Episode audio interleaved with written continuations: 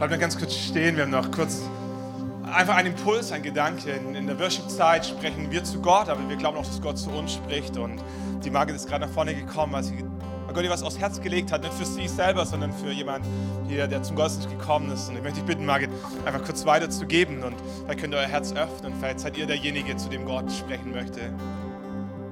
Ich habe einen Impuls für eine Person und zwar Vielleicht planst du irgendetwas gerade, keine Ahnung, umzubauen oder Haus zu bauen oder wie auch immer, oder Objekt für Gott. Und ich soll dir einfach zusprechen, vergrößere dein Zelt, spanne deine Zeltdecken aus, spare nicht, mach deine Seile lang und schlage deine Pflöcke fest ein. soll ich dir einfach zusprechen, in Jesu Namen. Amen. Amen. Können wir Gott noch einen Applaus geben, werden wir uns hinsetzen, aus Dankbarkeit, aus als Ausdruck unserer Freude. Da können wir dem Team auch danken, die sind schon früh da gewesen, haben Soundcheck gemacht, geprobt und ich weiß nicht, wie es dir geht. Also ich, ich liebe diese Zeit von Worship, von Lobpreis, die Zeit, wo wir singen, das ist nicht nur so, so ein Vorprogramm, bevor dann die Predigt kommt, sondern wir glauben, dass wir dass wir, also in der Predigt sprechen wir über Gott, wir glauben auch, dass Gott zu uns spricht, äh, aber in der Worship-Zeit sprechen wir mit Gott. Und, das ist schön, das ist schön im Gottesdienst äh, alle Richtungen und wie involviert zu haben, in der Predigt über Gott zu hören, aber auch im Worship mit Gott zu kommunizieren, zu beten, äh, zu, genießen, einfach einzutauchen und ähm, weiß nicht, wer von euch sein, sein Urlaub schon geplant hat, wer seinen Urlaub schon gebucht hat, wer seinen Urlaub sich noch leisten kann. Dieses Jahr ist ja alles ein bisschen anders geworden und so. Ähm, aber wenn du die Chance hast, äh, oder vielleicht hattest du die Chance schon mal all-inclusive in Urlaub zu gehen, tu es wieder. Tu es wieder. All-inclusive ist, ist großartig. Also, ich weiß nicht, wer schon mal das Vorrecht hatte. Also, du kommst dort an. Wir sind ja als Familie oft in Ägypten schon gewesen und da ist All-inclusive Standard, weil außerhalb vom Hotel fängt die Wüste an. Da kannst du nichts kaufen. So, du fliegst nach Ägypten, du buchst All-inclusive und du kommst dort an. Und das großartig ist, bei All-inclusive ist alles umsonst. Also du, du kommst dort an, die holen dich vom Flughafen ab, du kommst in die Rezeption, du wirst empfangen, kriegst ein Begrüßungsgeschenk oder Geschenk, ein Getränk, ähm, dir wird ein Zimmer zugewiesen, dein Koffer wird dorthin transportiert, die Wasserflasche steht schon bereit. Du denkst dir, Schatz, lass was essen gehen. So, Männer, lange Reise und so, Hunger. Und du läufst dort ein in dieses Restaurant und es sieht, sieht aus wie, wie bei einer Hochzeit. Salatbuffet, brauchst du natürlich nicht. So, du willst zum Hauptgang, so Fisch, Hühnchen, alles da. Und so Nachtisch und so. Und du lädst auf, was geht. Stehst von deinem Tisch auf und weil du gut erzogen bist, sagst du Danke. Also du musst nichts bezahlen.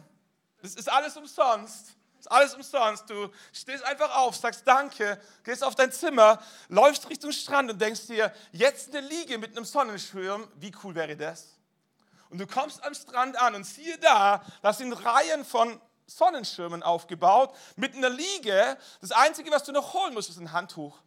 Gehst du zu so einem Poolboy, sagst, neu hier und so sieht er auch, weil du bist ganz weiß, noch nicht rot. So, und der, der, der gibt dir ein Handtuch und du liegst den ganzen Tag auf deiner Liege, packst abends zusammen, du musst nichts bezahlen, ist alles umsonst.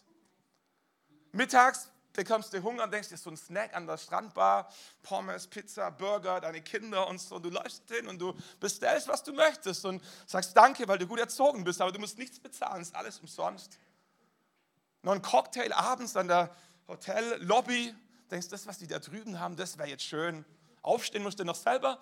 So, du stehst selber auf, du bist das und was immer du möchtest, mit Schirmchen, ohne Schirmchen, mit Obst, mit Alkohol, ohne Alkohol und so. Du bekommst einfach, du musst nichts bezahlen, ist alles umsonst. Sag mir, wie cool ist All-Inclusive? So, jetzt wissen wir ehrlicherweise alle, ähm, All-Inclusive heißt nicht, dass es umsonst. All-Inclusive heißt, jemand hat bereits bezahlt. So, bevor du dort ankommst, wurde bereits für dich bezahlt. Und weil bereits für dich bezahlt wurde, ist es richtig, dass vor Ort alles umsonst ist. Warum? Weil jemand anderes hat bereits bezahlt. Und ich dachte mir, bei Gnade ist es irgendwie genauso. Bei Gnade ist alles bereits vergeben deine Schuld, dein Versagen, dein Fehlverhalten, ähm, all die Missverständnisse, alles, was irgendwie schiefgegangen ist in deinem Leben. Gnade, Gnade ist Gnade ist großartig. Bei Gnade ist alles bereits bezahlt. Gnade ist umsonst. Du, du musst nichts geben, du musst nichts verdienen, du musst nichts bezahlen. Gnade ist komplett umsonst. Aber jeder, der die Bibel aufmerksam gelesen hat, der hat verstanden, Gnade ist nicht umsonst. Und Gnade bedeutet, jemand anderes hat bereits für dich bezahlt. Und wenn wir jetzt auf Ostern zulaufen, heute Palmsonntag, Karfreitag, Ostern und so, dann erinnern wir uns an diesen Moment in der Menschheitsgeschichte, wo jemand anderes deine Schuld bereits bezahlt hat. An Karfreitag vor 2000 Jahren, gut 2000 Jahren, wurde Jesus an Holzkreuz genagelt. Nicht, weil er ein schlechter Mensch war, nicht, weil er was verbrochen hat, nicht, weil er jemand umgebracht hat. Sie konnten nichts finden, nichts. Sie haben gesucht. Sie wollten ihn loshaben und sie haben gesucht, sie haben sein Leben gerönt, durch, haben nichts gefunden. Das Einzige, was sie ihm vorwerfen konnten, war für sich selbst in Anspruch zu nehmen, der Sohn Gottes zu sein. Und es war im jüdischen Kontext Gotteslästerung. Und auf Gotteslästerung stand die tote Strafe. Jesus wurde an dieses Kreuz genagelt aus einem einzigen Grund, weil er für sich in Anspruch nahm, der Sohn Gottes zu sein. Und an diesem Kreuz spricht er nochmal sieben letzte Worte aus. Wir dachten, lass mal eine Predigtserie darüber machen, über die letzten Worte von Jesus an diesem Kreuz. Vielleicht fallen dir so ein paar ein. Wir werden nicht alle schaffen in dieser Predigtserie die nächsten Wochen. Mein Gott, mein Gott, warum hast du mich verlassen? Vater, vergib ihnen, denn sie wissen nicht, was sie tun. Mich dürstet. Heute noch wirst du mit mir im Paradies sein. Vater, in deine Hände gebe ich meinen Geist. Es ist vollbracht. Ich möchte heute mit euch über diesen einen Gedanken nachdenken, über diesen einen Ausspruch Jesu an diesem Kreuz, in seinen letzten Atemzügen, als Jesus nochmal ausruft, prophetisch, in dein Leben hinein, es ist vollbracht. Es ist vollbracht. Im Deutschen sind es drei Worte, im Griechischen war das nur ein einziger Term, ein einziges Wort, Tete Lestai. Tete Lestai. Tetelestai hat einen, breiten Bedeutungsspektrum. Ähm, unter anderem bedeutet Tetelestai, alles ist bezahlt. Man hat ähm, Ausgrabungen gemacht, archäologische Ausgrabungen und hat ein Steuerbüro, eine Steuerkanzlei gefunden und da lagen stapelweise ähm, alte Rechnungen in dieser Kanzlei. Und auf all diesen Rechnungen war ein Stempel drauf, wer schon mal als deutscher Beamter und so, wir, lieben Stempel und so. Und auf all diesen Rechnungen war ein Wort drauf gestempelt, Tete Lestai. Was bedeutet, die Rechnung ist bezahlt. Keine Schuld übrig, nichts mehr offen, alles ist bezahlt. So, die Menschen, die, die zu den Füßen von Jesus an diesem Kreuz standen und beobachten, wie er starb, hörten dieses Wort Tetelestai. Was sie verstanden hatten, war, alles ist bezahlt. Sie kannten diesen Begriff, ähm, wenn, wenn sie ihre Steuerschuld beim römischen Staat bezahlten, dann bekamen sie einmal einen Stempel auf ihre Steuererklärung. Tete Lestai, alles ist bezahlt. Nichts mehr offen, keine Schuld mehr übrig. Wenn sie ihre Miete bezahlten, wenn sie ihre Pacht bezahlten, dann, dann was wollten sie? Sie wollten diesen Stempel, Tete Lestai, alle Schuld bezahlt, nichts mehr offen, alles beglichen. Tete Lestai. Und ich denke mir, Jesus hätte so viel, so viel mehr von diesem Kreuz aus sagen können. Jesus hing an diesem Kreuz und er hätte sagen können, ihr Verbrecher, ihr Schweinehunde. Hätte auch sagen können, ich hänge hier wegen euch. Ein paar von seinen Jüngern in die Augen schauend, wegen dir hänge ich hier. Hätte auch, hätte auch zum Himmel blicken können und sagt, holt mich hier runter. Schick ein paar Engel, holt mich hier runter. Jeder, Jesus hätte auch sagen können, ich verfluche euch. Jesus hätte sagen können, wie wollt ihr das jemals wieder gut machen? Jesus hätte auch sagen können, aber geht ja anständig in Gottesdienst. Lies ja fleißig deine Bibel.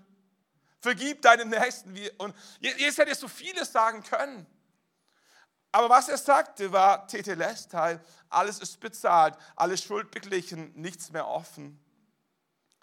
Ich habe gefragt, was, was, sind unsere letzten Worte, die wir, die wir oft aussprechen, wenn wir jetzt in unserem Kontext, die Kinder sind klein, bringen die Kinder in die Schule. Mach die Jacke zu, ist kalt. Vergiss deinen Turnbeutel nicht. Sei anständig, mach mir keine Schande. Es gibt so viele Dinge, die wir, die, die wir so als letztes noch mit auf den Weg geben. Und ganz oft sind es, ganz oft sind äh, wie, wie heißt es? Imperative heißt es, glaube ich. Imperative. Also äh, äh, ein Auftrag, ein Befehl. Ganz oft geben wir was mit, was, was ähm, vergiss die Brötchen nicht. Äh, bring doch schnell den Müll raus, so, ähm, komm rechtzeitig nach Hause. Es gibt so vieles, was wir Menschen mit auf den Weg geben als, als letzte Worte, wo sie, wo sie noch schnell erledigen müssen. Aber Jesus spricht nicht darüber, was du tun sollst, und Jesus hängt an diesem Kreuz und er spricht darüber, was er bereits getan hat. Es ist vollbracht. Tete, Lästern, hat überhaupt gar nichts mit dir zu tun. Es ist kein Auftrag. Es ist einfach nur ist eine Aussage, ist eine Wahrheit, die Jesus proklamiert. Es ist verbracht, Tete Lestai, alle Schuld bezahlt, Rechnung beglichen, nichts mehr offen. Was, was dieses ganze Ereignis, was diesen Ausruf Jesu noch spezieller macht, ist der, der Zeitpunkt, an welchem Jesus diese Proklamation ich sag mal, in die sichtbare und in die unsichtbare Welt hineinruft. In dieser Zeit, wo Jesus gekreuzigt wurde, an Karfreitag, war in Jerusalem das Passafest. Das Passafest geht zurück auf das Passalam äh, und das Passalam geht zurück auf den Auszug aus Ägypten. Hätte irgendwie schon mal Prince of Egypt geschaut oder schon mal das Alte Testament ein bisschen durchgeblättert, die zehn Plagen in, in Ägypten und so beim Auszug äh, aus Ägypten. So, das ist der Kontext des Passalams. Das Volk Israel war über 340 Jahre in Gefangenschaft in Ägypten, wurde unterjocht, wurde ausgenutzt, wurde geprügelt und all diese Geschichten und Gott kann es nicht länger ertragen und er ruft Mose und sagt, Mose, geh zum Pharao und sag ihm, Pharao, lass mein Volk ziehen. Der Pharao dachte natürlich nicht mal im entferntesten daran, sein bestes Sklavenvolk ziehen zu lassen. Die machten die Arbeit, die sorgten für den Reichtum. So Gott untermauert seinen Anspruch auf das Volk Gottes mit zehn Plagen. Der Nil wird blutrot, die Heuschrecken fallen ein, die Frösche kommen, Beulenpest, all diese Geschichten. Und so kriegt eigentlich alle zehn Plagen zusammen. Die letzte Plage war, dass der Erstgeborene einer jeder Familien starb über Nacht. Die Ägypter gingen abends schlafen, wachten am nächsten Morgen auf und jeder Erstgeborene im Haus war tot. Ich weiß nicht, ob wir ein paar Erstgeborene hier haben, also ich zum Beispiel. So ein paar von uns hätten die Nacht nicht überlebt. So das Weinen war gigantisch groß. Und irgendwann stellte man fest, komischerweise waren nur die Erstgeborenen der ägyptischen Familie gestorben, während all die Erstgeborenen der Israeliten die Nacht überlebten. Man hat nachgeforscht, hat sich gefragt, was, was haben die anders gemacht als wir? Man hat festgestellt, dass die Israeliten in der Nacht zuvor Passafest gefeiert haben. Gott hat Mose aufgetragen, jeder israelischen Familie zu sagen, dass sie am Abend ein kleines Lämmchen nehmen sollen, das Lämmchen schlachten, das Fleisch essen und das Blut an die Türpfosten ihrer Hütten anbringen sollen. Das haben sie noch nie gemacht. Das gab es auch noch nie. Das machte gar keinen Sinn. Aber als sie am nächsten Morgen aufwachten, stellten sie fest, in all den ägyptischen Familien war der Erstgeborene gestorben, während bei ihnen alle überlebten. Und sie haben sich gefragt, was, was, was haben wir anders gemacht als die Ägypter? Und die einzige logische Erklärung war, dass in ihren Häusern ein Lämmchen starb, damit die Erstgeborenen leben konnten. Und bis heute feiern die Israeliten das Passafest. Und sie erinnern sich daran, dass ihre Erstgeborenen, ihr Volk überlebte, weil ein Lämmchen sein Leben ließ. Und sie schlachten ein Lamm und sie streichen das Blut an die Pfosten dieser Türe und wir verstehen vielleicht die Symbolik. Jesus hing nicht an einem Türrahmen, aber an einem Holzkreuz. Wenn wir Abendmahl feiern, dann gedenken wir an das Blut Jesu und an den Leib Jesu, der gebrochen wurde. Die Israeliten aßen das Fleisch dieses Lammes und das Blut strichen sie an dieses Holzkreuz. Für Juden war die Parallele offensichtlich. Am Passafest, an dem Wochenende, wo sie sich erinnerten, dass vor vielen Jahrhunderten ein Lämmchen starb, damit ihre Erstgeborenen leben konnten. An diesem Tag, an diesem Wochenende hängt Jesus als Passalam an diesem Kreuz, gibt sein Leben, sein Blut fließt dieses Holzkreuz runter und mit das Letzte, was er sagt, ist Tetelestai, alles ist bezahlt. Die Rechnung ist beglichen, ist nichts mehr offen. Jesus war das Passa-Lamm, das sein Leben gab, damit andere leben konnten. Mahatma Gandhi, dieser berühmte Inder, der für Gewaltlosigkeit sein Leben einsetzte, soll gestorben sein ähm, durch ein Attentat eines extremistischen Hindus. Und mit die letzten Worte, die Mahatma Gandhi gesprochen haben soll, waren, ich bin gescheitert. Ich bin gescheitert. Und ich denke mir, wie krass. Jesus hängt an diesem Kreuz, er stirbt, aber sein Gedanke ist nicht, ich bin gescheitert. Sein Gedanke ist, es ist vollbracht. Ich bin am Ziel angekommen, ich habe den Lauf vollendet, ich habe hab, hab meine Bestimmung gelebt. Für Jesus war das Sterben am Kreuz nicht, nicht ein Unfall. Es war auch kein Zufall, sondern es war eine bewusste Entscheidung von ihm und seinem Vater im Himmel, dass er Mensch wird, um die Schuld zu bezahlen, die sonst du oder ich hätten bezahlen müssen. Und Jesus gibt sein Leben als Passalam an diesem Kreuz von Golgatha. Jesus war nicht nur das Passalam, Jesus war auch der Prügelknabe. Also wer diesen Begriff schon mal gehört hat, der Prügelknabe. Ähm, der Begriff Prügelknabe, den wir in der deutschen Sprache kennen, der kommt aus dem Mittelalter. Im Mittelalter gab es Prügelknaben. Und der Kontext war der, dass an, an königlichen Höfen, wir hatten ja damals viele Fürsten in Deutschland und so, Deutschland war ganz äh, wie so ein Flickenteppich, überall adlige Familien, überall kleine Fürsten, kleine Könige und so. Äh, und, und diese adeligen Kinder mussten ja irgendwie erzogen werden. Und das hat natürlich nicht der, der Fürst selber gemacht, sondern dafür hat er seine, ähm, seine Erzieher gehabt, seine Angestellten, die die eigenen Kinder großgezogen haben. Und jetzt haben die eigenen adligen Kinder natürlich nicht immer alles richtig gemacht. Das mussten wir irgendwie beibringen, was richtig ist und was falsch ist. Und da gab es auch mal eine Tracht Prügel zu damaliger Zeit. Jetzt war es aber natürlich unmöglich, dass ein Diener oder ein Knecht ein adeliges Kind schlägt. So, was hat man gemacht, um dem adeligen Kind beizubringen, dass das, was es gemacht hat, nicht richtig war? Jedes adelige Kind hat einen Prügelknaben. Das war ein Freund, der mit ihm groß wuchs, aber nicht adlig war. Und da gab es eine emotionale Bindung zwischen dem adeligen Kind und dem Prügelknaben. Und immer wenn das adlige Kind was falsch gemacht hatte, wo, worauf Prügel gestanden hätte, wurde nicht das adlige Kind geschlagen, sondern der Prügelknabe. Der Prügelknabe hatte nichts falsch gemacht. Aber er war der Prügelknabe, der die Schläge, der die Strafe auf sich nahm für das adlige Kind. In der Hoffnung, dass das adlige Kind versteht, ich bin schuld, dass der jetzt Schläge bekommt, mein Freund. Prügelknabe. So Jesus hängt an diesem Kreuz und er ist das Passalam und irgendwie auch unser Prügelknabe. Jesus hat nichts falsch gemacht. Jesus wurde geschlagen, nicht für seine Schuld, sondern für deine Schuld. Und vielleicht kommst du dir gar nicht so schuldig vor, aber der Punkt ist einfach der, dass, dass der Maßstab Gottes ein anderes als dein mein Maßstab. In, in meiner Welt, in, in, in meiner Gesellschaft, wo ich lebe, ist es in der Regel ausreichend, wenn, ich besser bin wie die anderen. Du musst nicht perfekt sein. Niemand muss nur 1,0 in der Schule schreiben, um durchzukommen. Es reicht, wenn du ein bisschen besser bist als der Schnitt, dann bist du schon der König der, der, der, der Einäugige unter den Blinden und so. Und, und so, so, übertragen wir das auf Gott und wir denken, es würde ausreichen, wenn wir, wenn wir ein bisschen bessere Menschen wären als unser Nachbar, wenn wir ein bisschen ehrlicher wären als unser Kollege, wenn wir ein bisschen liebevoller wären als, als unsere eigenen Eltern, wenn wir, irgendwo findet sich schon einer, der, der mehr Dreck am Stecken hat als du und so, so, so reden wir unser Leben und die schön und denken wir, so schlecht bin ich gar nicht.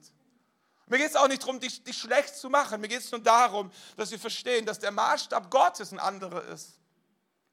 Der Maßstab Gottes ist nicht, irgendwie besser zu sein als der neben dir. Der Maßstab Gottes, und das ist der Grund, warum wir in den Himmel wollen. Wir wollen, wir wollen nicht in den Himmel, weil dort die ein bisschen besseren Menschen leben. Wir wollen in den Himmel, weil das, weil das ein heiliger Ort ist. Wir sehen uns nach dem Himmel, weil es ein Ort ist ohne Krankheit, ohne Leid, ohne Schmerz, ohne, ohne Betrug, ohne Lüge. Deswegen wollen wir alle in den Himmel. Und der Himmel funktioniert nur, wenn, wenn Boshaftigkeit dort keinen Platz hat. Der Punkt ist nur, wenn wir alle im Himmel eines Tages ankommen und wir sind zwar alle besser als unsere Nachbarn, aber gut ist irgendwie doch keiner, dann ist der Himmel nicht mehr den Ort, wo wir eigentlich sein wollen. Dann ist der, der Himmel vielleicht ein bisschen besser als hier unten, aber trotzdem weit entfernt von gut. Und deswegen hat Gott beschlossen, dass der Himmel ein heiliger Ort ist und, und da kommen wir nicht rein mit dem, wie wir sind. Und es braucht jemand, der die Strafe, der die Schuld, der die Sünde, die wir auf uns geladen haben, auf sich nimmt. Und Jesus hängt an diesem Kreuz. Und er ist das Passalam und er ist der Prügelknabe. Und er ruft aus in dein Leben hinein, es ist vollbracht. Alles ist bezahlt, die Rechnung ist beglichen, es ist nichts mehr offen. Du darfst frei sein, dir ist vergeben. Dir ist vergeben. Und das Gute am Sterben von Jesus ist, dass das Sterben von Jesus komplett autark ist. Noch so ein griechisches Wort. Das haben wir aber eingedeutscht, autark. Autark sein bedeutet selbstständig sein, für sich alleine stehend. Das Sterben von Jesus ist insofern autark, dass es für sich alleine steht. Es braucht keinerlei Ergänzung, nicht von dir, nicht von mir, nicht von irgendeinem Priester, nicht, nicht von irgendjemand, der irgendwas noch dazu tut, es Jesus nicht 100% hinbekommen hat. Das Sterben von Jesus ist komplett autark. Das steht für sich alleine. Und du und ich, wir müssen nichts, wir dürfen nichts und wir sollen nichts hinzufügen. Alles, was wir tun können, ist es für uns in Anspruch nehmen. Sagen, danke Jesus, dass du alles bezahlt hast. Und die Gefahr ist tatsächlich, dass vielleicht nicht am Anfang unserer Reise mit Gott, aber wenn wir dann so ein bisschen mit Jesus unterwegs sind und wir denken, jetzt haben wir uns schon ganz gut entwickelt. Jesus kann eigentlich dankbar sein, dass wir im Team sind. Wenn alles so wären wie ich, wäre die Welt eine bessere. So, und es schleicht sich so ein, dass wir irgendwann denken, gut, dass Jesus für mich gestorben ist. Vor 20 Jahren habe ich es dringend gebraucht. Aber wenn ich heute in den Spiegel schaue, denke ich mir, so schlecht schaut es gar nicht aus. Da ist Liebe, da ist Rücksicht, da ist Geduld, da ist Freude, da ist Freundlichkeit. So, was bin ich für ein guter Mensch? Und Paulus schreibt an die Galater, die genau in die Falle reingetappt sind, dass sie irgendwann gedacht hatten, so schlecht sind wir gar nicht, dass wir, dass wir Jesus brauchen. Hätten sie natürlich nie so gesagt, aber so haben sie sich verhalten. So haben sie über andere Menschen gedacht. Wir kennen noch die Story, wo Jesus erzählt von dem Frommen in dem, im Tempel, der anfängt zu beten und sagt, Vater im Himmel, ich danke dir, dass ich nicht so bin wie der Sünder da drüben. Wenn du schon mal im Gottesdienst drin gesessen bist nach der Alters, bin ich dankbar, dass ich nicht so bin wie der da drüben. Das will man natürlich nie laut aussprechen. Aber es geht so schnell, dass wir, dass wir Menschen verurteilen, weil wir denken, Alter, wenn der ein bisschen Mühe sich geben würde, und Paulus schreibt an die Galater, um sie daran zu erinnern, dass Gnade, dass Gnade autark ist. Gnade ist nichts, was du dir verdient hast. Das ist nichts, wo du irgendeinen Beitrag leistest. Die Gnade Jesu ist für sich autark. Wir steigen mal ein im Galaterbrief Kapitel 2, Vers 15. Ähm, um ein bisschen Kontext mitzubekommen. Paulus schreibt an die Gemeinden in Galatien oder an die Christen der Gemeinden in Galatien, wir sind, also er und seine Wegbegleiter, wir sind von Geburt Juden und nicht sündige Heiden. Paulus sagt, wenn jemand fromm aufgewachsen ist, dann bin's ich.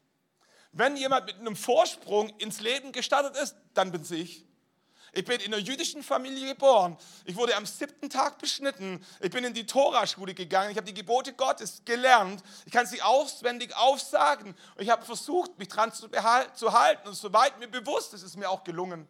Und ein guter Jude, ein guter Schriftgelehrter, der hatte nicht nur zehn Gebote, der hatte alle 300 plus Gebote des Alten Testamentes zu halten. Und wenn er ganz besonders gut sein wollte, dann hat er zu den Geboten noch ein paar weitere Gebote gehabt und zu den Gesetzen noch ein paar Gesetze und zu den Regeln noch ein paar Regeln, weil er wollte sicherstellen, dass er ja auch alles richtig macht. Und Paulus sagte, ich gehörte zu dieser Gruppe, die vom ersten Tag an so erzogen wurde, mit allem, was sie sind, die Regeln Gottes einzuhalten. Wenn es irgendjemand gibt auf diesem Planeten, der sich selber auf die Schulter klopfen kann und sagt, wenn alles so wären wie ich, dann bin es ich. Paulus sagt, ich bin als Jude geboren und nicht als sündiger Heide.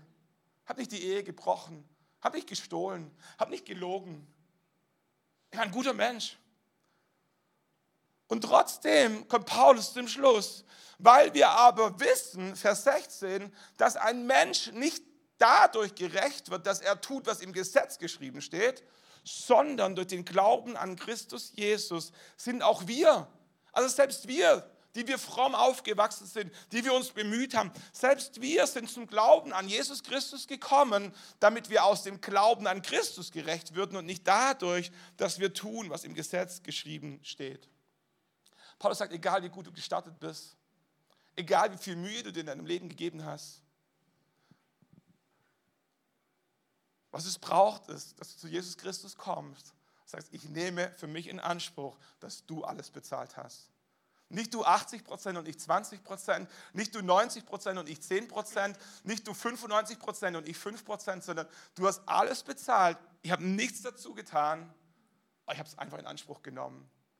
Sagt Paulus, ich bin gut gestartet habe mir mein Leben lang Mühe gegeben. Ich bin an den Punkt gekommen, wo ich verstanden habe, ein Kind Gottes wird man nicht durch das Tun der Gebote, sondern indem er die Gnade Jesu in Anspruch nimmt. Vers 16, denn durch das Tun dessen, was im Gesetz geschrieben steht, wird kein Mensch gerecht werden.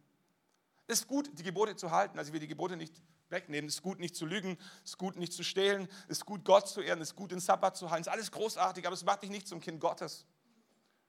Es macht dich nicht zum Kind Gottes. Als, als deutsche Staatsbürger es ist es völlig angemessen, es ist gut, sich an die deutsche Straßenverkehrsordnung zu halten. Das ist nicht immer möglich. Es gibt Ausnahmen, montags, mittwochs. So. Es, gibt, es gibt Gründe, so, wir, wir kennen das alles so. Aber in der Theorie wäre es gut, als deutsche Staatsbürger sich an die Straßenverkehrsordnung unseres Landes zu halten. Der Punkt ist, das Halten der Straßenverkehrsordnung der Bundesrepublik Deutschland macht dich niemals zu einem Deutschen. Zum Deutschen wird man durch Geburt oder durch Einbürgerung. Es gibt keinen anderen Weg. Das Halten der Gesetze der Bundesrepublik Deutschland macht dich nicht zu einem Deutschen. Aber als Deutscher solltest du die Gebote der Bundesrepublik Deutschland halten. Das war. Und Paulus sagt, das Halten des Gesetzes macht niemand zu einem Kind Gottes. Das ist nicht verkehrt, ist nicht falsch. Kannst du tun. Aber du kannst dir deine Staatsbürgerschaft im Himmel nicht verdienen durch das Halten von Gebote. Sondern ein Staatsbürger des Himmels wird man durch Geburt. Die Bibel sagt durch Wiedergeburt. Wir werden von neuem geboren, nicht körperlich. Körperlich werden wir einmal geboren und einmal werden wir sterben. Aber uns, unsere Geist und unsere Beziehung zu Gott kann von neuem geboren werden. Neu starten. Die Bibel nennt es Wiedergeburt. In dem Moment, wo wir Jesus in unser Leben einladen, sagt Jesus, vergib mir meine Schuld. Wie immer du es formulierst, komm in mein Leben. Ich glaube, dass du der Sohn Gottes bist, dass du gekreuzigt wurdest, dass du von den Toten auferstanden bist. Komm in mein Leben, vergib mir meine Schuld. In dem Moment werden wir von neuem geboren in unserer Beziehung zu Gott. Und es ist der einzige Weg, ein Himmelsbürger zu werden. Es ist der einzige Weg, ein Kind Gottes zu werden. Und da kannst du nichts hinzutun. Das Sterben von Jesu ist autark. Ihr unverständigen Leute von Galatien, sagt Paulus, wer hat euch verhext? Ist euch Jesus Christus nicht vor Augen gestellt worden als gekreuzigter? Das, das hat der Tobak. Also man kann dem Christen ja vieles vorwerfen, dass er mal einen Gottesdienst verpasst hat, dass er zu wenig spendet, dass er nicht liebevoll genug gewesen wäre, dass er mehr Nächstenliebe praktizieren müsste. Man kann Christen vieles vorwerfen, was sie nicht richtig machen. Aber, aber wenn dir jemand vorwirft, du bist verhext, Sagt er mit anderen Worten, welcher, welcher Geist ist in dich gefahren, dass du so denkst, dass du so sprichst, dass du so handelst. Das ist eine steile Vorlage. Paulus sagt, wer hat euch, ihr unverständigen Leute von Galatien, verhext? Ist euch Jesus Christus nicht vor Augen gestellt worden als gekreuzigt? Was war das Problem? Das Problem der Galater war, dass sie zu gute Christen geworden sind. Und indem sie zu gute Christen geworden sind, haben sie Christus abgeschafft in ihrem Leben. Warum? Weil sie nicht mehr gebraucht haben. Warum? Weil sie es auf einmal selber konnten. Weil sie dachten, dass sie selber konnten. Sie haben gestartet in dem Moment, wo sie für sich in Anspruch genommen haben, dass Jesus für ihre Schuld am Kreuz von Golgatha gestorben ist. Aber über die Zeit haben sie sich bemüht, gute Christen zu werden. Und je mehr sie gute Christen geworden sind, desto mehr haben sie Christus aus ihrem Leben verabschiedet, weil sie dachten, den brauchen wir gar nicht mehr. Ich komme auch so ganz gut zurecht. Und Paulus sagt, wer hat euch verhext? Es ist so wichtig, wenn wir auf Ostern zulaufen, dass wir verstehen, das Sterben von Jesus ist auch Tag. Du und ich, wir müssen nichts hinzufügen. Jesus hat alles bereits bezahlt. Und es ist eine Gefahr, dass wir religiös abdriften und irgendwann denken, wir könnten es auch selber. Die andere Gefahr ist, dass der Teufel kommt und versucht, dir auszureden, dass Jesus bereits für alles in deinem Leben gestorben ist. Also, du das kennst. Am schwierigsten finde die Sünden, die wir immer wieder tun. Sind bei jedem andere wahrscheinlich. Es, es gibt ja so Sünden oder so, so Fehler, da tappst du immer rein und denkst dir, so ein Mist. Aber du weißt, es bin nicht ich. Das war einfach ein schlechter Tag, es war die falsche Situation, es war irgendwie, du, du warst nicht vorbereitet drauf, dann passieren dir Dinge, die dir eigentlich nie passieren. Und, und da kann man sich entschuldigen, da kann man um Vergebung bitten, aber du weißt irgendwie, das bin nicht ich. Und dann gibt es aber die, die Punkte, wo du sagst, da, da, da fällst in Sünde rein und du merkst, da war ich letzte Woche erst. Da war ich vor einem Monat erst. Das, das, ist, nicht, das, ist, nicht, das ist nicht ein Unglück, das, das ist ein Lebensstil. Das ist eine Verhaltensweise, das ist eine Charakterschwäche. Und irgendwie weißt du, dass Jesus Tete lässt, alles bezahlt hat und trotzdem kommt der Teufel und versucht dir einzureden, sind ernsthaft. Glaubst du wirklich, dass Jesus dich noch lieb haben kann? So, eine Verdammnis des Teufels und es ist ein Kampf in unserem Herzen, wo, wo, wo die Frage ist, wer hat recht? Die Verdammnis des Teufels oder der Zuspruch Jesu, Tetelestai? Und möchte es einfach vor Augen malen. Das Sterben von Jesu am Kreuz von Golgatha ist autark. Du kannst und du musst nichts hinzufügen. Und wenn wir im Urlaub unterwegs sind, dann kommst du ja dort an am Resort und das Erste, was du bekommst, ist so ein, so ein, so ein All-Inclusive-Bändchen. Und als unsere Kinder klein waren, wollten sie das nie haben, weil es unangenehm ist, weil es weil Streifen gibt bei der Bräunung der Haut und so. Und ähm, es, es, stört irgendwie beim, beim Schlafen und beim Baden und so. Unsere Kinder wollten nie dieses Bändchen haben. Aber irgendwann sind sie ein bisschen größer geworden und sie wussten, haben äh, verstanden, dieses Band ist Magic. Mit diesem Band gehen Türen auf, die sonst verschlossen bleiben würden. Und es war faszinierend. Ab dem Moment, wo sie verstanden haben, dass dieses Band Türen öffnet, wollten sie unbedingt eines haben, mindestens, wenn nicht gar zwei. Haben sie nie mehr abgelegt, nicht beim Duschen, nicht beim Schlafen gehen. Dieses Band haben sie verstanden, öffnet Türen. Dieses Band bedeutet, jemand hat bereits bezahlt. Und dann haben sie realisiert, ich kann zur Poolbar schwimmen ohne Papa und Mama kann zur Poolbar schwimmen und mir einen Cocktail bestellen oder eine Fanta bestellen oder ein Eis bestellen. Ich muss nichts bezahlen. Alles, was ich brauche, ist mein Bändchen. Das haben sie dann zu ihrer Freizeitbeschäftigung gemacht, zur Poolbar zu schwimmen. Da haben sie schwimmen gelernt. Und ihr Bändchen, kennt ihr das so? Also das erste, was emporgestrahlt, als sie aus dem Wasser aufgetaucht sind, das Bändchen. Ich möchte gerne eine Cola. Und sie haben verstanden, dieses Bändchen öffnet Türen. Und ab dem Moment war das Bändchen keine Last mehr, sondern eine Auszeichnung. Sie haben verstanden, dieses Bändchen funktioniert nicht nur an der Poolbar, das funktioniert auch an der Strandbar. Das funktioniert beim Abendessen, das funktioniert abends in der Lobby. Mit diesem Bändchen kannst du Dinge bestellen, die du selber nicht bezahlen könntest. Warum? Weil jemand anderes bereits für dich bezahlt hat. Möchte Mut machen. Manchmal kommt der Teufel und verdammt uns. Und alles, was es braucht, ist, dass wir uns der Bändel zeigen. Tetelestai. Alles ist bezahlt. Die Rechnung ist beglichen. Nichts mehr offen. manchmal verlieren wir unsere Bändel. Manchmal haben wir es irgendwie abgestreift, wir waren unvorsichtig oder wir haben mal eine Phase gehabt, wo wir irgendwie glaubensmäßig einen Durchhänger haben und unser Bändchen ist verloren gegangen. Und das Gute ist, wenn deine Urlaubsreise bezahlt ist, selbst wenn du dein Bändchen verlierst, musst du nicht nochmal bezahlen. Alles, was es braucht, ist, dass du zur Rezeption gehst und sagst, ich habe mein Bändchen verloren. Aber können Sie mal nachschauen? Mein Name steht in der Liste drin. Zimmer 357, Stefan Striefler. Und dann schauen die nach in der Liste, Zimmer 357, Stefan Striefler. Und die realisieren, ja, eingecheckt, Gästeliste, bereits bezahlt. Bitteschön, hier ist Ihr neues Bändchen. Manchmal gibt es Situationen im Glauben, wo wir, wo wir unser Bändchen verlieren, wo wir, wo, wir, wo wir das Bewusstsein verlieren, dass Jesus bereits alles für uns bezahlt hat.